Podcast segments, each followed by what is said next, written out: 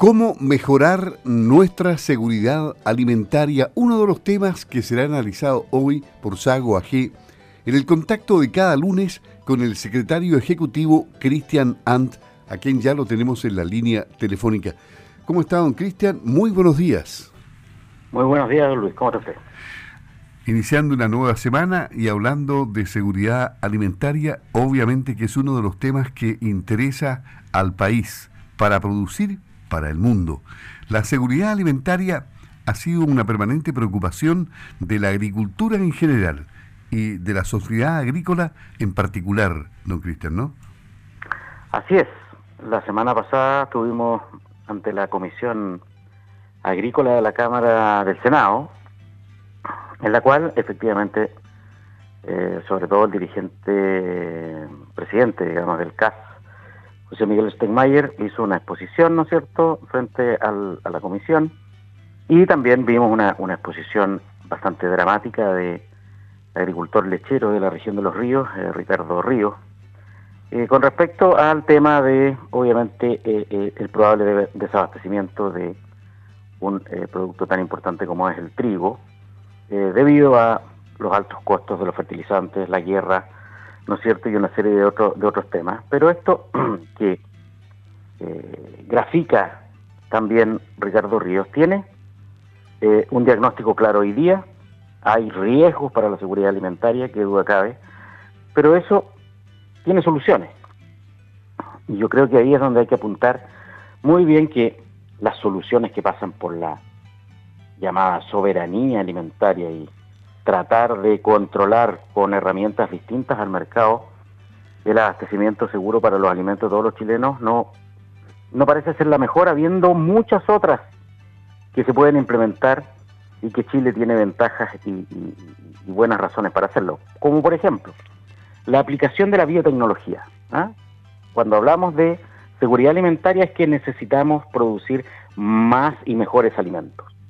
Pues bien, en Chile hay varias tecnologías al respecto, como por ejemplo la tan polémica transgenia, ¿eh? que podría ayudarnos efectivamente a producir alimentos donde hoy día es más complicado, donde no están las condiciones o donde, por ejemplo, eh, tenemos una situación de, escasez hídrico que hace que no tengamos, digamos, eh, buenos rendimientos. Bueno, con esta tecnología, que es parte de las biotecnologías, tenemos otras biotecnologías como la edición génica y multiplicidad de otros cultivos in vitro y otras cosas que sí se realizan en Chile, pero particularmente para que los auditores que nos escuchan eh, entiendan, muchos de los alimentos que Chile consume cada día en su mesa provienen de alimentos importados que utilizan ¿ah? cultivos transgénicos, que le da al agricultor en otros países una enorme ventaja con respecto al productor chileno para producir estos alimentos. Y nosotros, que pudiéramos hacerlo para mejorar nuestra seguridad alimentaria, hoy día eh, eh, no está permitido. Tecnologías de semilla, por ejemplo. ¿ah? Afuera existen desarrollos de, semillas que nos permitirían mejorar eh, nuestros cultivos, pero como Chile no ha firmado el convenio de la UPOF, ¿no es cierto? Que no es otra cosa que un convenio que le da una certeza al investigador, ¿no es cierto? Al investigador y a las empresas que se dedican a generar conocimiento nuevo, nuevas semillas, no como mal se dice, que se va a patentar las variedades ancestrales y que no se va a permitir. Eso no tiene nada que ver con la ley. La ley lo que hace es proteger a alguien que hace algo que innova, que ocupa su creatividad para crear algo nuevo. Eso hoy día en Chile no se puede avanzar y nos frena nuestra seguridad alimentaria el no poder utilizar ciertas eh, tecnologías biotecnológicas. Claro, y como dice usted, justamente en Europa, por ejemplo, que son los reyes de la innovación y de la investigación, y ellos pueden hacer todo y, nos envían a nosotros los productos eh, ya modificados. Sin embargo, acá en Chile queremos ser eh, mucho más avanzados que los europeos en este sentido.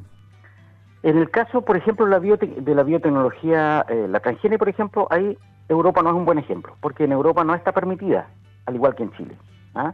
Cosa que hoy día está en entredicho pero en otros países grandes productores de alimentos como en Estados Unidos, Eh, Australia, por ejemplo, sí se utiliza profusamente y en los países del Mercosur. Argentina produce variedades de trigo transgénico, donde nosotros importamos. ¿Ah? Por lo tanto, eh, en Europa sí se utiliza, por ejemplo, ¿ah? variedades protegidas. ¿ah? Eh, en, Chile existen algunos casos, digamos, de productores que pueden utilizar bajo contratos estrictos de cumplimiento de, de, ciertos protocolos para que esa semilla solamente sea utilizada para eso, de cultivos con, que tienen un royalty, que tienen un desarrollo, que se paga por ese desarrollo y por esa creatividad a empresas europeas. Pero acá no lo podemos desarrollar muchas veces eh, internamente porque tenemos estas trabas de no poder utilizar, por ejemplo, cultivos transgénicos y no haber firmado el convenio de la UPOV que nos permitiría proteger, proteger a ese a ese científico, a esa empresa chilena que podría estar desarrollando eh, nuevas semillas. Pero hay otros temas con respecto a la seguridad alimentaria que tiene que ver con las tierras improductivas, que ya se ha tratado. En, la, en la Araucanía se han entregado más de 300.000 eh, hectáreas, ¿no es cierto?, a comunidades y la gran mayoría de esas hectáreas hoy día se encuentran improductivas, no producen y podrían estar incorporadas, digamos, a la producción para, obviamente, aumentar nuestra seguridad alimentaria. Y esto tiene que ver, también hay otras 300.000 hectáreas, se estima, ¿ah? eh, que eh, se dejan de sembrar, totalizando 600.000 entre tierras que salieron de la producción y tierras tampoco que no se están, y esto es un tema central, no se están sembrando hoy día por temor a que se queme, ¿no es cierto?, por actos terroristas, sobre todo en la región, en la macrozona sur, obviamente, y sobre todo en la región de la Araucanía. Y hay que decirlo con todas sus letras. Hoy día hay tierras que no se siembran pudiendo hacerse por temor y por terrorismo. Después, una cosa que es muy importante es la protección de la libre competencia. ¿ah? No hay nada más sano para poder distribuir y para poder saber qué se tiene que sembrar, cuáles son los incentivos correctos que la libre competencia, pero con la cancha pareja. Cuando tenemos nosotros y lo hemos dicho los gremios durante muchos años, competir contra las tesorerías de los países eh, desarrollados que subsidian fuertemente su agricultura, eh, ahí obviamente se resiente la competencia y se resienten nuestros agricultores locales. Ese es un tema que eh, debiéramos, y lo hemos dicho los gremios, fortalecer nuestra Fiscalía Nacional Económica, la Comisión Antidistorsiones, ¿no es cierto?, para eh, tener eh, la cancha pareja. Nosotros no estamos pidiendo subsidios, nada más que los que sean estratégicos, de repente, acotadamente para eh, poder proteger algún cultivo que coyunturalmente tiene un problema, pero así también como nosotros estamos abiertos a la economía del mundo, también esas otras economías que no nos hagan competencia desleal y para eso se necesita una institucionalidad fuerte y que actúe a tiempo. Y por último, eh, mecanismos para manejar los riesgos. Hoy día tenemos mecanismos para manejar en algún sentido el riesgo climático, por ejemplo con el seguro agrícola. ¿ah? El agricultor vive, vive con la incertidumbre. ¿ah? Cuando siembras tú no sabes cómo va a estar la cosecha, cómo va a estar eh, eh, el, tiempo, el clima de aquí a allá, y si a eso incorporas los precios, tanto de los insumos como de tu producto final, obviamente es una situación que a todos los agricultores preocupa permanentemente, la seguridad, cómo yo puedo sembrar hoy día y saber con, con alguna certeza cómo me va a ir. Bueno, en ese sentido, el mundo también nos muestra una serie de alternativas como son los seguros agrícolas que algunos funcionan acá, habría que aumentar la cobertura, habría que aumentar, ¿no es cierto?, el uso de estos de estos seguros que hoy día están para la eh, para los riesgos climáticos, pero también hay otros riesgos. Hay riesgo cambiario, por ejemplo, que hoy día se puede. Hay mecanismos eh, a través del mercado financiero de poder protegernos de las variaciones del dólar, por ejemplo, y también de las variaciones de precios. ¿ah? El cultivo del RAPS, por ejemplo, hoy día uno toma, cuando el productor eh, decide sembrar, toma un precio a través de la empresa que le va a comprar en el futuro, se establece un contrato y esa persona sabe que al final de su cosecha va a tener un precio asegurado independiente de los vaivenes del mercado y obviamente eso hace que cuando uno tome la decisión de sembrar tenga unas noches más tranquilas de aquí a la cosecha eh, y se tenga que preocupar, obviamente, de que el cultivo tenga todo lo necesario para, para producir, pero independizarse un poco de estas variables tan cambiantes como el tipo de cambio, los precios y el riesgo climático. Exactamente. Ahora, usted en su columna de ayer habló también de la seguridad, pero de la seguridad urbana, rural, de la violencia en el fondo, cómo se ataca, y, señala que es un problema que, que, que radica en lo siguiente, dice, asevera que no es un problema de números, es un problema de atribuciones y de autoridad. El mayor daño al trabajo de carabineros se lo han hecho muchos políticos y, y gobiernos.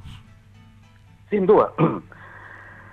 Nadie puede desconocer que en los altos mandos de carabineros han habido actos de corrupción, pero eso no puede empañar a una noble institución una institución con más de 50.000 carabineros a lo largo de todo el país que cumplen con su deber, pero que muchas veces los políticos, ante, ¿no es cierto?, quedar bien ante la población, y por añadidura los gobiernos, ¿no es cierto?, que son controlados por los, los, los políticos de turno, ¿no es cierto?, han la autoridad de carabineros insistentemente a través de debilitar. Por ejemplo, un, caso muy particular, ¿cuántas veces hemos visto que un carabinero ante la actuación de tener que eh, ejercer, ¿no es cierto?, alguna medida para hacer cumplir la ley, bueno, es desvinculado de la institución antes de tener un juicio justo. Y muchas veces hemos tenido que ver también cuántos carabineros después de haber sido sometidos a juicio se demuestra su inocencia. Bueno, y después ya vienen actos reparatorios que se podrían haber evitado si es que, como ocurre en muchas otras partes del mundo, ¿no es cierto? Ese carabinero cuando está cuestionado su actuar, se le deja en labores administrativas, ¿no es cierto? Mientras se somete a un debido proceso. Si hoy día una persona que comete delito, un delincuente, ¿ah? todo el mundo se preocupa de su debido proceso, y eh, hay incluso instituciones de derechos humanos, muchos abogados, digamos, que están pendientes de el debido proceso de un delincuente, pero ¿y qué pasa con el debido proceso de un carabinero? El carabinero no merece un debido proceso y mientras tanto no puede ser declarado culpable.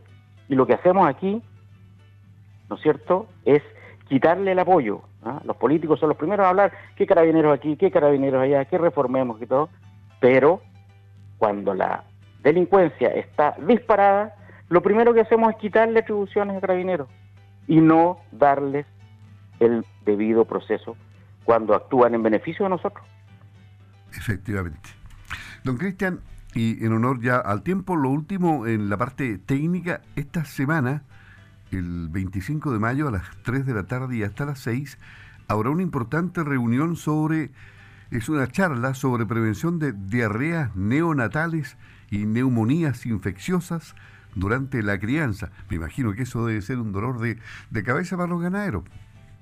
Absolutamente. Dentro de, mm, de los procesos normales de la, de la, ganadería, los primeros 30 días de, de los terneros son, son cruciales ahí es donde se, se producen muchas veces eh, mucha mortalidad y problemas sanitarios. Y hoy día en que el mundo, y, Chile no, no, no, no, escapa de ello, está en un uso racional de los antibióticos, por ejemplo, antimicrobianos, parece interesante ver otras alternativas para no tener que utilizar eh, mayormente estos eh, antibióticos en un tratamiento cuando ya se declara la, la enfermedad y poder utilizar productos como por ejemplo los que nos va a mostrar esta empresa en esta charla que yo invito a todos los productores a inscribirse todavía hoy día y mañana para que quedan cupos disponibles para asistir a esta charla que da una herramienta ¿ah? para poder prevenir digamos todas estas enfermedades antes de tener que utilizar ya tratamientos digamos que tienen un mayor costo y que muchas veces eh, tienen dos problemas uno llegan tarde y dos eh, utilizan mayormente eh, antibióticos que hoy día el mundo va hacia poder reservarlos más para la salud humana y no utilizarlos tanto en, salud animal para eh, prevenir resistencias que después terminan trasladándose hacia las personas. Por lo tanto, acá es un tema interesante de escuchar, por lo tanto la invitación está hecha a todos nuestros ganaderos y socios de Sago. Ok, perfecto. Entonces, eh, la presidencia de la Sociedad Agrícola y Ganadera de Osorno, Sago Bajé, y el gerente técnico de la ganadería de Zoetis están invitando a esta charla denominada Prevención de diarreas neonatales y neumonías infecciosas durante la crianza para el próximo 25 de mayo desde las 15 a las 18 horas en la sala de reuniones del recinto Sago. Esta actividad será cumpliendo todos los protocolos dispuestos por la autoridad sanitaria, inscripciones hasta el día martes 24, o sea, hasta mañana, en presidencia arroba sago.cl o al teléfono 642 23 38 81 porque hay cupos limitados.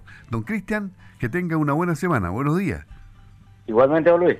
Que esté muy bien. Ok, adiós.